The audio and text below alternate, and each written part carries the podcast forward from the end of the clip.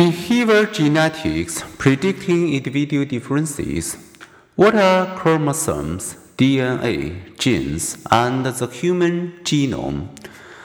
How do behavior genetics explain our individual differences? In Chelsea Clinton, daughter of former President Bill Clinton and former Secretary of State Hillary Rodham Clinton, becomes a politician. Should we attribute her super political talent to her White House genes, to growing up in politically savvy environment, to high expectations? Such questions intrigue behavior geneticists who study our differences and the effects and the interplay of heredity and environment. Genes, our codes for life. Behind the story of our body and of our brain, surely the most awesome thing on our little planet is a heredity that interacts with our experience to create both our universal nature and our individual and social diversity.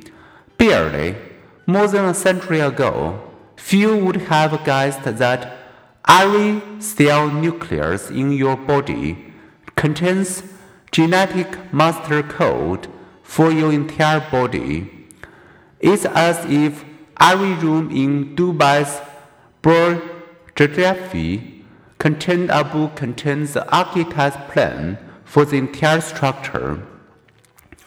The plans for your own book of life runs to 46 chapters, 23 donated by your mother's egg and 23 by your father's sperm.